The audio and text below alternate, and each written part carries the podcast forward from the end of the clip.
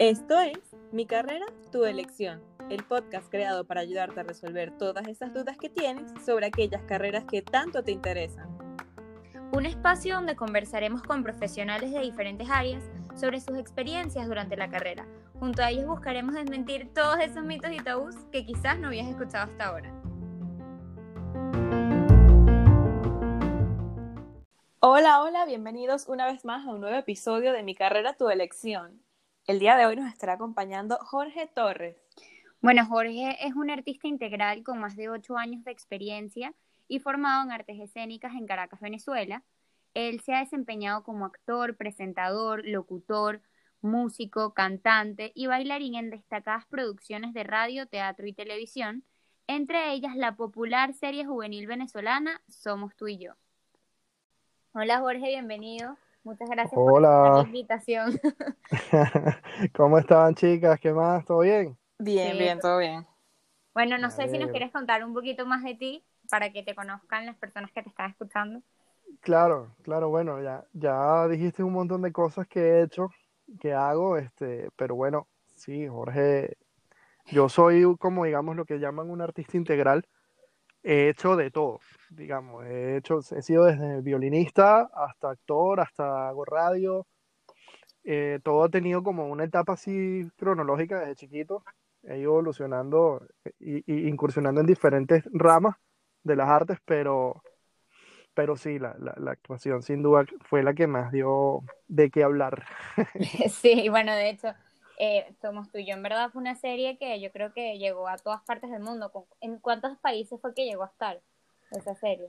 Imagínate, Somos tú y yo se vio en más de, de 35 países. Eh, eh, es muy gracioso porque también se dobló a seis idiomas, entonces es muy cómico cuando tú llegas y te y, y de pronto te consigues un video donde sales tú ah, doblado al italiano o al portugués. ¡Qué horror! Con una voz toda extraña. Sí, no, no, no, totalmente. ¿Sabes esos doblajes que, vaya, eh, ¿sabes? Este, sí, sí, bueno, sí, imagínate. De... Sí, Pero imagínatelo en italiano, en portugués, en mandarín, vi una vez. Nos hablamos en mandarín. ¿Y tú qué, qué personaje eras en, en, Somos tú y yo? ¿Ya qué edad más o menos entraste a, a esa serie? Mira, yo en Somos tú y yo empecé, yo hice el casting a los 19 años y empecé a grabar a los, sí, a los 19, a los 19 años, recién salido de la universidad, del colegio, perdón, y mi personaje era Jorge, se llama igual que yo, ahí conservamos nuestros mismos nombres. Fue un tema bien interesante, una decisión bien importante del jefe porque, porque al final todos teníamos nombres distintos y habían nombres comunes y no comunes. Entonces, que si Jorge, que si Hendrik, ¿quién se llama Hendrik en Venezuela? Nadie. Claro, por ejemplo, era nombre también, pues, claro. Claro, entonces los niños era una forma también de identificar que, Jorge es Jorge, ¿entiendes? No es Raúl, pero en verdad se llama Jorge, no sé si me explico. Sí, sí, sí. ¿Y, qué fue lo que te llevó a entrar a este camino, a esta, este arte, a la parte Mira, te voy a resumir el cuento desde el vamos, pero rapidito, o sea, porque fíjate, yo empecé como violinista en el Conservatorio Emil Friedman, Después fui percusionista ya empezando la adolescencia, eh, llegué a nivel profesional, me encontré como mi verdadera pasión dentro de la música. Canté en corales, coro, etcétera. Estuve en gaitas, dirigí grupos musicales de colegio.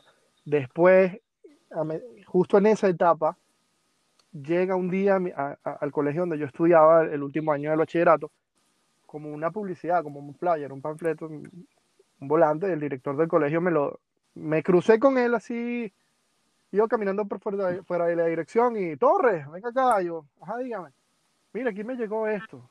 Y yo, ah, mire, eh, un anuncio de un canal de televisión en Venezuela, el principal, Venevisión, que decía, buscamos músicos, talentos nuevos, llégate el sábado. Y bueno, casualidad de la vida, cuando se lo mostré a mis amigos, en vez de, de burlarse y votarlo, como casi siempre uno hace con la publicidad, que te llega así, ¡vamos! Sí, total, se limaron y fuimos. Y de los cinco que fuimos, quedamos, quedamos tres. Imagínate. Bueno, pero es que eran, o sea, ya tenían full experiencia en esta área, ¿no? ¿Y ustedes aplicaron como para la parte musical o para un papel como tal? No, eso fue un programa que fue netamente musical. Éramos la banda de uno de los programas principales que salían las tardes, se llamaba Atómico. También teníamos un show que salía en las mañanas, los fines de semana, como eso de eh, Alegre Despertar, más o menos. Era un programa de música. Y a raíz de ahí es que yo empecé como músico, después poco a poco me fueron dando la oportunidad de, de, animar, y después fue como a los seis meses al año, me dicen, oye Jorge, ¿tú no te animarías a, a actuar? Es que viene un proyecto dramático, juvenil, donde necesitamos chamos que sepan de música. Y yo, oye, la verdad, te soy sincero, yo veía novelas, yo, yo veía, a mí me encantaban los culebrones latinos,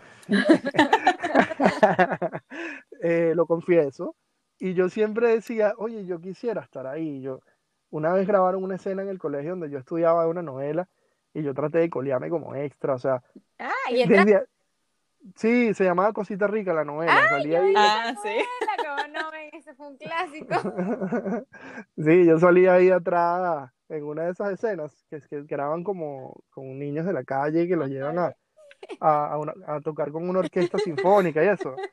Sí, sí, sí. Eh, ah, por ahí salgo yo, por ahí salgo yo tocando un tambor.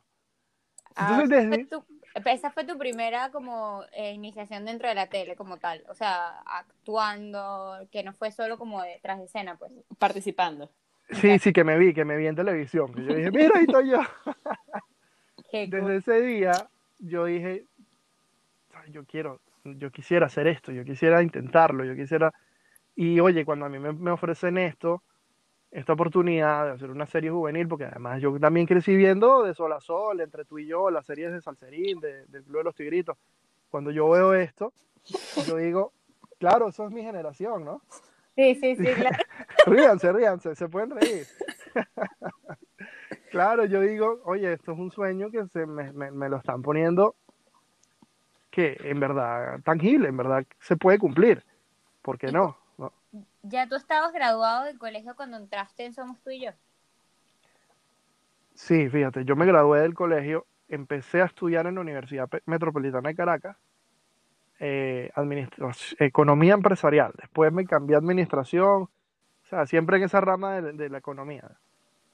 Eh, pero en paralelo estaba sucediendo todo esto. O sea, me estaba graduando cuando entro a hacer un programa musical y a los seis meses de ya llevo mi primer semestre en la universidad, aparece la oportunidad de, incursionar como actor.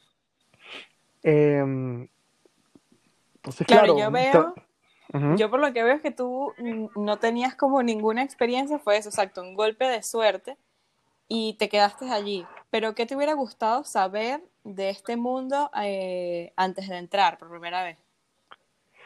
Bueno, me hubiese gustado estar más preparado, me hubiese gustado saber actuar mejor, me hubiese gustado eh, conocer un poco más de esto, porque como te digo, fue tal y como lo dices tú, fue un, golpe repentino que llegó, una oportunidad, la tomé, eh, empezamos y fue descubrir un mundo nuevo, o sea, era primera vez que a mí me daban un libreto, por ejemplo, y me decían, tienes que actuarlo. Entonces, claro, era lo complejo de, ya va, entonces cómo me paro, cómo se le habla a la cámara, ¿Cómo... Sí, claro, claro, me, hubiese gustado estar un, poco más aprendido, pero la verdad que los resultados, creo que la gente entendió eso en este proyecto y la gente lo recibió con, con mucho cariño porque se mostraba que éramos jóvenes que estábamos aprendiendo e incursionando en un mundo nuevo y eso generaba como una cercanía con la gente, ¿sabes? Como que yo pudiese ser él, ¿sabes? Yo pudiese ser ese chavo que, que le llegó la oportunidad de la noche a la mañana y ahí está haciendo una novela y, se ve bien, ¿me entiendes? Entonces, digamos que yo creo que eso fue parte positiva también. ¿Y tú crees que en este caso si hubiera sabido que, mira, la verdad es que tienes que estar súper preparado y saber este montón de cosas antes de entrar en este mundo, si lo hubieras sabido antes de entrar, ¿crees que te hubieras animado a entrar de todas formas? Mira, yo creo que eso es, una muy buena pregunta, porque esa es la piedra, el pie de tranca para muchos jóvenes que hoy quieren entrar a este mundo. que como no están preparados, que como quizás los papás nunca los metieron en una escuela de actuación o siempre les dijeron que de pronto eso era una profesión que no era una profesión universitaria, académica, donde sales licenciado con un título. Eh, existe como esa, ese prejuicio previo. Muchos quizás entonces se imaginarán que para, para entrar ahí necesitas estar preparado. Y fíjate que no, yo entré sin estarlo. Me, me, me tuve que preparar sobre la marcha. Claro. Y es que muchas veces, o sea, uno, como tú dices, o sea, tienes que dar el primer paso, ir a ese casting que quizás te, te dé mucho miedo al principio, pero nunca se sabe, o sea, si es para ti, es para ti, ¿no? Así es, o sea, eh, es que, mira, o sea, yo creo que eh, si no hacemos, si queremos que nos pasen cosas diferentes, hay que hacer cosas diferentes, hay que atrevernos, hay que como que perder el miedo, ser osado, aquí hay que ser un poco atrevido y osado y y, y, zumbarte. Lo peor que puede pasar es que te digan, mira, no, gracias, no sirves para esto. claro. ¿Me entiendes? A lo mejor, no, o no, no sirves para esta producción, a lo mejor sirves para otra. Porque eso puede pasar, que de pronto, y hay mucha gente que se frustra, porque van a un casting y le dicen que no. Pero a lo mejor es que no estaban buscando a alguien como tú, o para con tus caracteres. En particular, exacto, para esa publicidad o para ese programa, pero hay mil más, o sea, como que sigue intentando, ¿no? Claro, claro. Mira, en el mundo de la actuación hay papeles para los gorditos, los ancianos, los blancos, amarillos, negritos, asiáticos, o sea, de, para todo, para cualquier persona. Entonces, claro, tienes que tener la suerte de conseguir un personaje que se adapte a ti y que además le guste, o sea, es lo que ellos están buscando, ¿no? Sí. Y mira, eh, te quería preguntar, ¿qué comentarios solías escuchar antes de entrar en este mundo? que luego te diste cuenta que eran ciertos o no. ¿Sabes? Tipo estos clásicos mitos que se tienen de la actuación y todas estas cosas. ¿Cuáles eran los clásicos comentarios que escuchabas? ¿Qué Mira. Mira, eh, un montón. un montón, porque siempre por lo menos, mi experiencia fue en Venezuela. Yo me imagino que cada país debe ser distinto. Claro. Pero la, sí, o sea, pero siempre te decían, mira, ese es un medio donde hay prostitución, es un medio donde hay eh, corrupción, es un medio donde hay drogas, es un medio... Muchas cosas son verdad, pero muchas cosas no, o muchas cosas las, las satanizan o las, las exageran, ¿me entiendes? ¿Cuál dirías que no? De las que mencioné, uh -huh. o sea, no por el hecho que hagas televisión tienes que ser un drogadicto, o hagas cine o lo que sea. O sea, Está más seguro que todas estas cosas, pero claro, depende de la educación que cada persona tenga, ¿no? Es que claro, es depende de, exacto de tu enfoque, del mundo y de la vida que quieras llevar, porque eh, porque hay una, hay una cosa que es la fama y otra cosa que es las artes. Entonces, cuando ya tú te haces famoso, estás expuesto a que, brother, a que te vea cualquier cantidad de gente y todo el mundo quiere ser amigo tuyo, todo el mundo, se, todo el mundo quiere tener un pana famoso. Y, y, y la mm. gente alardea, ah, fulanito, ese es para mí, yo lo conozco, ¿sabes? Entonces eso cuando tú vas un, sales a una discoteca, vas a un bar, sales a rumba, vas para casa de tus panas, una reunión, lo que sea, la gente, mira, está fulanito, ay, tú lo conoces, sí, está. Entonces, claro, ahí se te acerca gente buena, se te acerca gente mala, y hay gente que yo los llamo la, la, las víboras del medio que, que te ofrecen villas y castillos si entras en su circulito social y para entrar tienes que hacer lo que ellos hacen. Entonces ahí es donde hay gente que no tiene bien fijo su norte, se desvía por esta y cae. Así es. Pero, mira, comentarios, que me preguntabas comentarios. Por ejemplo, eh, no, que este es un medio de gente mediocre, este es un medio de gente que no, que fracasó como académico y tal. Mira, yo es una profesión como cualquier otra, yo la yo respeto a los doctores, como respeto al policía, como respeto al, al actor. Es cuestión de, ¿qué te digo? Me, me, hiciste recordar un cuento, una vez yo tenía una novia. ya a empezar aquí a hablar de las novias. este, si ella me escucha, se recordará cuando yo empecé en la serie, cuando a mí me dijeron el día, que fue un proceso, un casting que duró tres meses, el día que a mí me dijeron, mira, quedaste, vas a ser un personaje tal, coprotagónico y tal. Yo tenía una alegría que no cabía en mí. Yo estaba que abría 10 botellas de champaña y celebraba una semana entera. Claro, era lo que tú querías. Claro. Y esa noche yo salí corriendo al estudio a buscarla, a su casa, y fuimos a cenar, como para celebrar que, que había quedado en esto, pues que para mí era un gran logro. Y ella me pregunta, ¿por qué estás tan feliz? Le dije, gorda, quedé. Voy a ser uno de los protagonistas de la serie. No lo puedo creer. Qué cool, tal, no sé qué. Y ella, como si le hubiese dicho que se murió alguien. Literal, como que si le hubiesen dicho, mira, se acaba de morir tu hermano. O sea, eh, cambió la cara, cambió la actitud, fue así como que yo sabía que tú ibas a quedar en esto.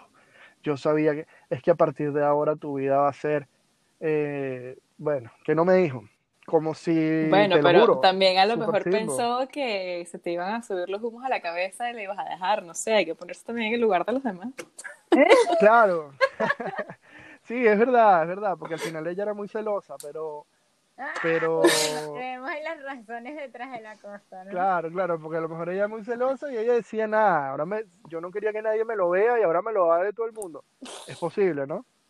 Pero ella me dio una explicación que esto puede afectar vocacionalmente a mucha gente, que es que ella sentía que ella quería que yo fuera un, o ella quería en su vida, o de esposo, o lo que sea, de pareja, como alguien, un profesional corporativo, ejecutivo, que cerrara negocios, que trabajara en una gran empresa.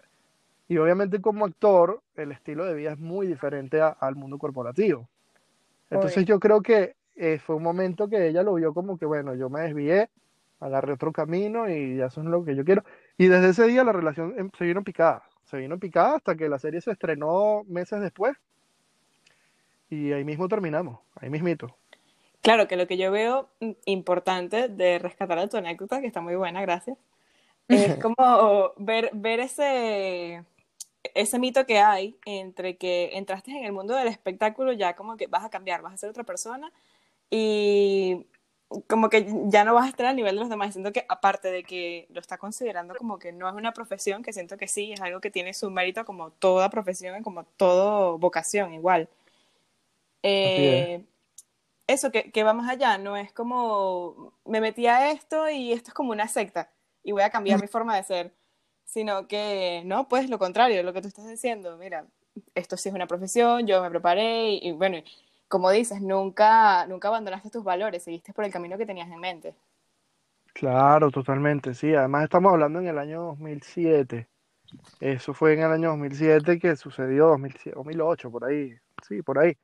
Pero claro que no, quizás el mundo digital no era el que es ahora, que existen estas plataformas eh, donde podemos pasar todo el día pegados a un televisor o una computadora y nunca te vas a aburrir, ¿sabes? Pero, pero sí, sí, o sea, esos prejuicios como que no, no, no lo veía como una profesión. Entonces eso puede influir en, en esa, claro, en esa persona que está pensando, oye, yo quisiera ser actor, me quiero dedicar toda la vida a esto, y está tratando de enfrentar a sus padres, a su familia y decirles, hey, yo quiero irme a una escuela de actuación cuando me gradúe del colegio. Y llega y tú no. Eso es complicadísimo, porque también, o sea, quizás nuestra generación, si nuestros hijos nos dicen, mira, quiero ser actor, es más aceptado, ¿no? Porque también nuestros papás tienen otra mentalidad totalmente diferente y piensan, no, tú tienes que ir a la universidad a graduar de esto porque si no, no vas a tener futuro. Ahorita, ahorita todo el mundo, si en verdad tienes ocasión y te gusta lo que hace, puedes llegar demasiado lejos, que eso es una mentalidad que yo creo que tenemos más nuestras generaciones, este, que por eso muchas personas que yo conozco a mi alrededor están estudiando carreras o por influencia de sus papás o por cosas que en verdad no le gustaban a ellos. Y, y es lo que tú dices, o sea, el tener el apoyo de tus papás en este caso es súper importante para que tú puedas seguir tus sueños, ¿no? Totalmente, totalmente, porque muchos papás, tú tienes que estudiar lo que yo estudié, y ajá, ¿me, entiendes? Pero, y si le dice que quiere ser actor, habrá quien, habrá quien hasta le voltea una cachetada al, al chamo, o sea, no, es verdad, es que hay gente que, hay papás que no lo entienden, que son mente cuadrada, chapada a la antigua, y, y, y, y de pronto no apoyan al hijo en esa parte vocacional. Yo, gracias a Dios, a mí sí me apoyaron, a mí siempre me dijeron, trata de tener una carrera en paralelo, trata de graduarte de la universidad en algo en el momento en que puedas, hazlo. Eh, pero si tú lo que quieres es ser actor y eso es lo que te hace feliz, pues entonces prepárate en esto y sé el mejor en esto. ¿Me explico? Sí. ¿Y tú, aparte de ser actor, fuiste alguna otra cosa? Sí, sí, claro. Yo, yo después de la serie, cuando termina Somos tú y yo, yo después hice, bueno, yo seguí haciendo cosas en televisión, hice, estuve en programas de, programas en vivo, que la experiencia es espectacular como animador. Hice telenovelas dramáticas, ya proyectos más de, como más envergadura, digamos. ¿Cómo se llama? Hice una novela que se llamaba De todas maneras Rosa. Esa era con, con Norquis Batista, Marisa Román, Ricardo Álamo. Había un elencazo, había un montón de gente. Eh, Julia Pardao, hay un montón de gente en la novela que también es una experiencia porque cuando empiezas a trabajar con gente que ya tiene años en esto, eh, y no solamente con compañeros que están aprendiendo, empezando igual que tú, eh, la experiencia es completamente distinta porque te vas a encontrar con gente, primero que admiras o que pasaste, creciste viendo en televisión. Entonces, claro, no te crees que estás haciendo escenas con este fulano actor, ¿me entiendes? Claro, claro, a mí me tocó hacer escenas con, con el señor Gustavo Rodríguez, por ejemplo, que en paz descanse. Es un actor que tenía, no sé, 40 años de trayectoria y entonces yo no me creía en el momento en que yo estaba practicando la escena. Yo decía, yo, no, yo voy a grabar una escena con este tipo. O sea, y así, claro, o sea, a lo mejor hay gente que no sabe de quién estoy hablando, pero, pero imagínate que mañana te toque grabar una escena y la escena sea con Brad Pitt. O sea, claro. no sabes si concentrarte en la escena o que en verdad estás conociendo al tipo. ¿Me entiendes? Sí, sí, total. Entonces, pasa mucho eso. Yo, bueno, como te decía, cuando salgo de la serie, de la novela, en paralelo, yo me asocié en una discoteca, en un lounge discoteca en Caracas y la gerencié como tres años. Era mi trabajo en paralelo de la televisión y ahí conocí el mundo de la hospitalidad y me enamoré de eso, pero por completo. Entonces yo después terminé estudiando administración, que es lo que empecé en la metropolitana, en Caracas, pero eh, especializado en la hospitalidad. Que eso, eso viene para otro capítulo, todo este tema es un mini spoiler para que estén pendientes, pues. La segunda vida de Jorge. La sí, segunda vida de Jorge.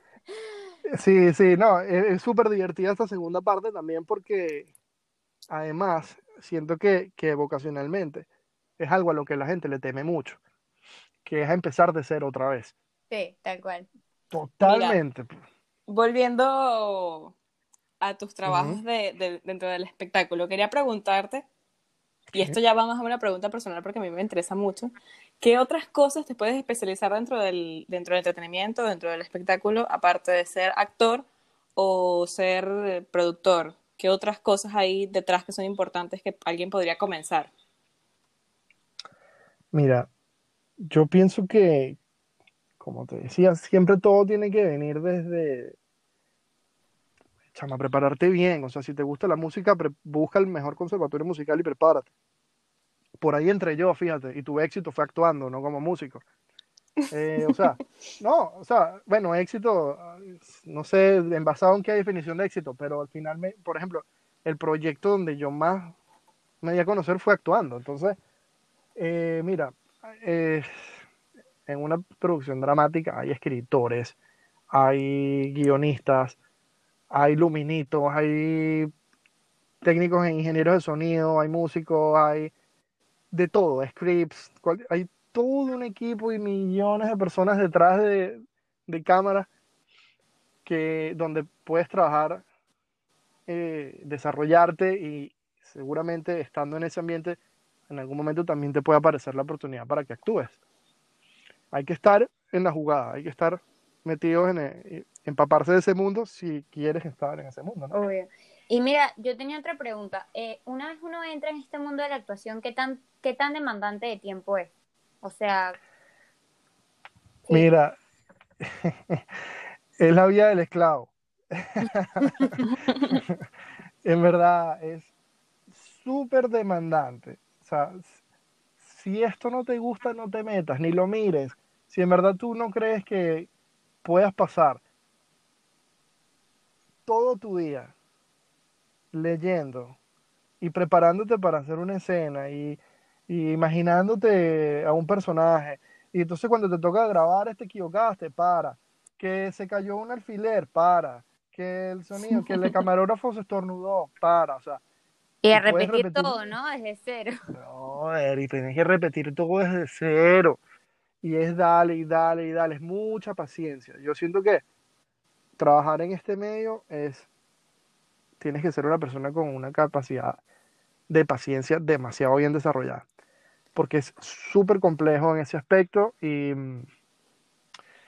Y, oye, súper demandante.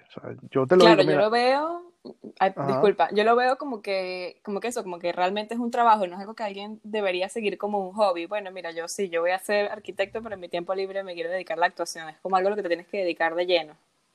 Totalmente, si no, no sirve.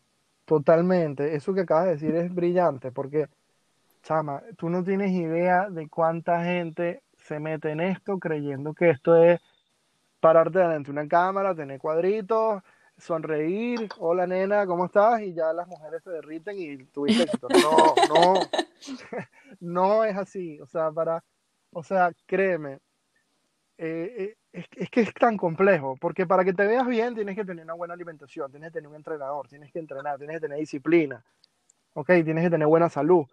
Para poder decir las líneas tienes que saber leer, saber interpretar, tener oratoria, hablar bien, pronunciar bien. O sea, es, saber cómo, o sea, es, muy complejo. Entonces, claro, tienes que dedicarle, tienes que dedicarle tiempo. Mira, te digo, te digo algo de tono de anécdota. Yo, yo he tenido muchos trabajos y como, como ya hemos venido hablando, yo he hecho de todo. Pero yo creo que nunca trabajé tanto como cuando yo hacía televisión. ¿De qué hora menos eran las jornadas? O sea, ¿cómo era eso? Para más o menos entender ese mundo.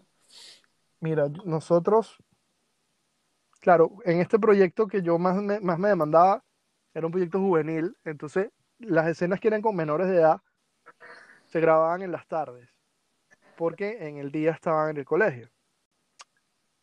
Por ejemplo, en esta producción yo empezaba a grabar un día normal, yo llegaba al estudio a las 8 de la mañana y llegué a irme a las 2 de la mañana del día siguiente. porque, sí, sí, o sea, y al final con los, con los menores era un poco más suave porque había un tema de... de, horarios y así. Sí, con los menores es más complicado todo. hay muchas leyes que los protegen, pero cuando ya estás en el ámbito más adulto, eh, mira, cuando tú vas a hacer una producción, por ejemplo, vas a grabar unas escenas en exteriores, todo lo que tú tenías que grabar ese día tiene que salir ese día, porque si se atrasa para el día siguiente, eso, acarrea costos de alquiler nuevamente, comida para todo el equipo nuevamente, electricidad, planta eléctrica, etcétera, pago de extras, pago de todo. Es un dineral que se va diariamente en producción. Entonces, claro. lo que se pauta ejecutivamente para un día tiene que salir ese día. Y más en televisión que es tan inmediato. Y si no grabas esta semana, mira, a nosotros nos pasó que el viernes no teníamos capítulo listo para que saliera el lunes, por ejemplo. Miércoles, o sea, todo el fin de semana a darle, literal. A darle, a darle. Y si no, agarra una cámara y ponte a hablar y haz un especial. Mientras nosotros están grabando ese. Ya, ya, ya entendemos por qué salen estos especiales cuando está en momento de estrés y ansiedad. Y que mira, claro. una grabada. total, total. Mira, era muy gracioso porque a veces nos comía el aire. Y entonces mientras los demás estaban grabando escenas abajo, nosotros en los camerinos arriba con un camarógrafo, echando cuento de la novia, echando cuento de la rumba, echando cuento de, tus hobbies, y al final, eh, tratando de, tapar el sol con un dedo, creamos algo que también a la gente le gustaba, porque a, a, la gente le gusta escuchar a, su actor contando de su vida y de sus intimidades y tal. Entonces, eso, eso, es, eso es así, o sea, los turnos de trabajo son tú sabes a qué hora entras, pero no sabes a qué hora sales. ¿Me entiendes? Entonces no es como, sí, no es como en una oficina que tú tienes horario de 8 a 5, ya está. Y si no terminaste, mañana terminas. Aquí, no, aquí es... Y claro, y además que mm, cuando cortas una escena así, también me imagino que lleva muchos costos el tipo lo que dices, una escena en el exterior, que el día siguiente tengas la misma luz, que no llueva, que no, no sé, cosas así raras que pasen. Totalmente. hablando aquí de que ajá, está demasiado demandante todo este tiempo que uno le tiene que dedicar, ¿cuánto más o menos ganaría entonces una persona que está iniciándose en este mundo? O sea, que en verdad ya me estás diciendo que es full demandante, o sea, ¿tú crees que paga realmente bien este medio? Mira, también va, Me quieres saber el billuyo. Ok. ok, ok. Mira, sí, o sea, a ver, sí, ser actor es rentable siempre y cuando trabajes para una producción que estructurada rentable. Y depende mucho del país, depende mucho de qué estás haciendo. Por ejemplo, el teatro no paga tanto como la televisión. A menos que lo hagas en, no sé, en Las Vegas, en Broadway, que la gente está dispuesta a pagar 100 dólares por entrada mínimo. Sí, exacto. Y, son obras que tienen años, años y no paran y todos los días están full. Pero la televisión, ah, digamos, los contratos son por un tiempo limitado, por lo general duran seis meses, un año, dos máximo, y los montos son más altos. Entonces, ¿qué pasa? Durante de pronto una novela, te contratan para hacer una serie y tú durante lo que duró la serie cobraste un sueldazo. Pero en lo que eso termina, ya no tienes sueldo hasta que consigas otra producción o a menos que un, canal te contrate fijo de la planta, pero eso ya no sucede casi. Pero si yo, por ejemplo, me hiciera un contrato, tu, tu caso, por ejemplo, somos tú y yo, todavía somos tú y yo, pasando en varios lugares, o sea, yo la he visto todavía, pero ya a ti no te pagan porque sigan pasando la serie, ¿cierto? O sea, es como que, lo que el año te pagan y ya eso yo lo puedo seguir rodando hasta que a mí me dé la gana. Somos tú y yo va a ser como el chavo del 8 o, el zorro, que lo pasan en todos los países todos los días y, y la gente lo sigue viendo. Mira, fíjate, somos tú y yo, nosotros ganábamos un sueldo, ¿ok? Eh, eh, em, empezamos ganando, digamos, si el sueldo mínimo eran, no sé, vamos a suponer que son 600 dólares, nosotros ganábamos 1500, una cosa así, 1300, 1500. Ok. Ok, pero eso eran 60 capítulos o 6 meses. Cuando esto, cuando este tiempo pasara, ya se acababa todo. Entonces, ¿qué pasó? Bueno, nosotros en nuestro caso tuvimos, tuvo mucho éxito y nos alargaron después el contrato ahí mismo, a los tres meses nos quitaron ese contrato y nos tiraron uno de tres años. Y fíjate, nos aumentaron a muchos más del mil por ciento. Que, se dice es muchísimo dinero. Pero por tres años estábamos amarrados a hacer solo lo que Benevisión, en este caso, quisiera. Y para cualquier otra cosa teníamos que pedirle permiso a ellos. O estar aprobado o venir a través de ellos. Entonces, en y, y lo que me preguntaste de los derechos, existen derechos internacionales, porque mucha gente cree que, que cada vez que sales te están pagando. En algunos casos sí, en algunos casos no. Fíjate, porque ahí tienen que tener mucho cuidado las personas que nos están escuchando de, Chama, tienen que revisar, busquen un abogado, busquen sus papás que los ayuden, lean bien, porque muchas veces estos contratos ceden los derechos internacionales a las cadenas que transmiten por desconocimiento. A veces no le prestamos atención o muchas veces pensamos que el proyecto que estamos haciendo no va a tener futuro. Entonces decimos, ah, no, pero esto sí nos hacemos famosos y si la pegamos. Ajá, y si la pegas, nosotros la pegamos. ¿Me entiendes? Entonces, ¿qué pasa? Durante, creo que son 50 años, eh, estos, e, e, estas reproducciones siguen generando dinero cada vez que sale. Wow. Y le, y le siguen generando ingresos a los actores o a los músicos. Ya después de tanto tiempo pasan a ser patrimonio cultural de... O sea, que tú sigues ganando dinero por Somos tú y yo. Eh, por una parte... ¿En serio? un, wow. no, bueno, no. o sea, te explico. A ver, aquí, eh, eh, confesiones. Este, por una parte sí, pero son derechos irrenunciables del actor. ¿Cómo así? Son, son ciertas organizaciones que, que velan por esto, por unos derechos que no, no son negociables, que solamente son de los actores, en este caso. Pero gran parte de los derechos eh, pertenecían a Venevisión, Internet, a, a, Venevisión, a la corporación de a Venevisión. Entonces, claro, no generamos lo que pudiésemos estar generando cada vez que la pasan. Somos tú y yo, han pasado 13 años desde que empezó y la siguen transmitiendo todos los días, por ejemplo, en Venevisión. Claro. Y no le un porcentaje muy mínimo porque Venevisión tiene casi todos los derechos, ¿no?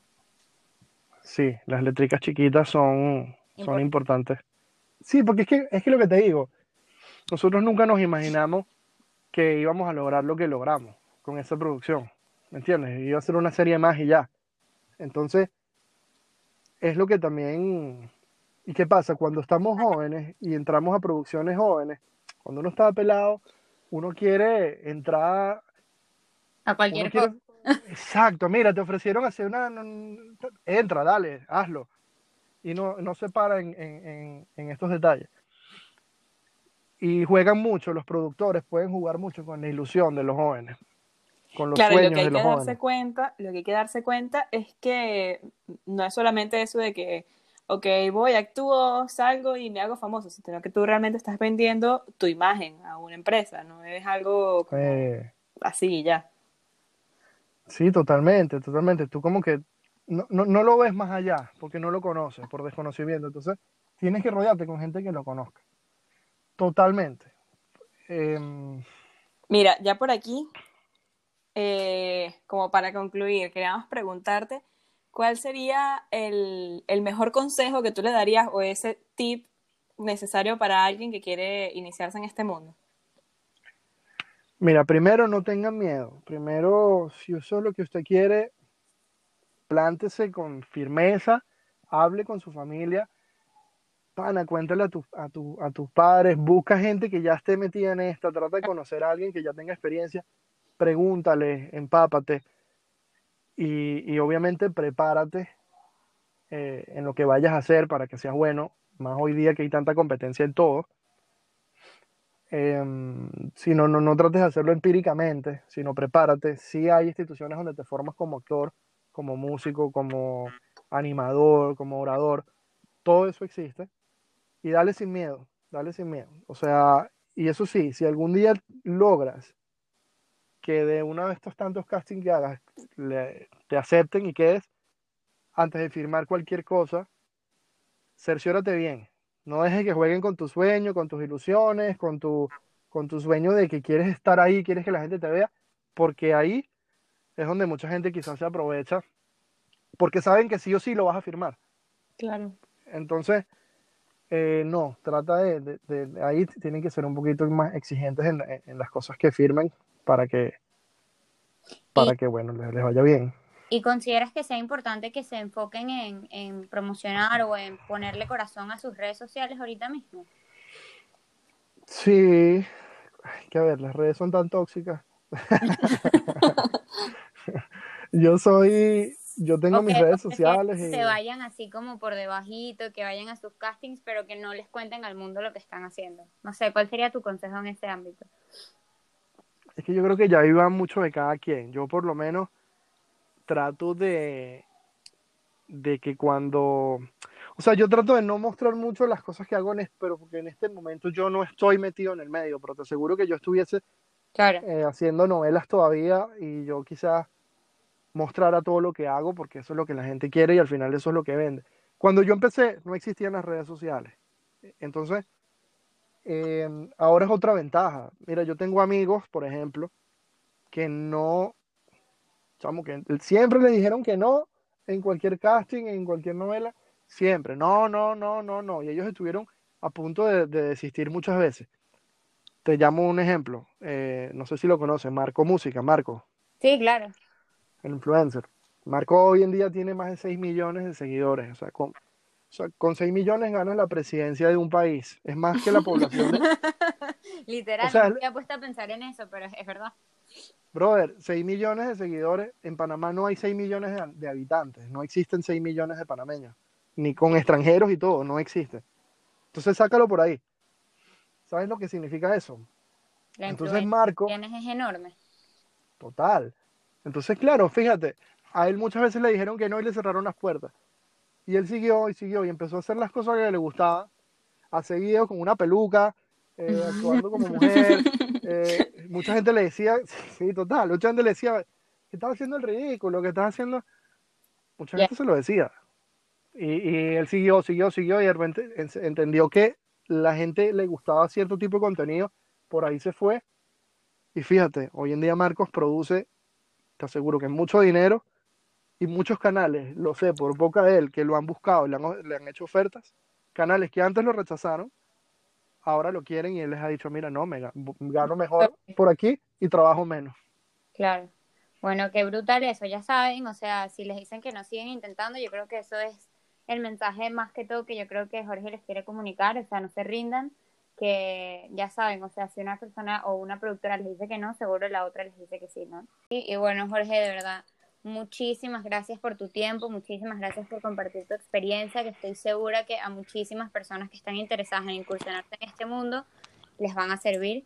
Así que bueno, espero tenerte pronto. Bueno, ya saben que viene pronto el, el, próximo capítulo que vamos a estar hablando acerca de su mundo, su segunda vida, como dice Michelle. Sabes que a veces me dan ganas de volver a, al medio artístico, a, actuar y hacer estas cosas. Siempre lo he pensado, pero vamos a ver si algún día. Pues sí, pero bueno. Sí, sí, sí. El primer amor. No, no. Sí, no, no, y además que, chicos, sí paga, sí paga bien. O sea, dígame que sí paga. Confesiones sí paga bien. un momento antes de que se acabe el No, no, sí paga, sí paga. Mira, con, como actor, como artista, puedes llegar a ganar muy poco, como puedes llegar a ganar millones de dólares solamente en una producción. Entonces, es, es cuestión de que te ubiques donde es. Pero bueno. Pues sí. Bueno, muchas gracias. Mejor estamos en contacto. Bueno. Chicas, un besote. Gracias a ustedes por, por tomarme en cuenta, por la invitación y, y bueno, ah, seguimos. Así es. Gracias a ti por todas las confesiones de primera mano.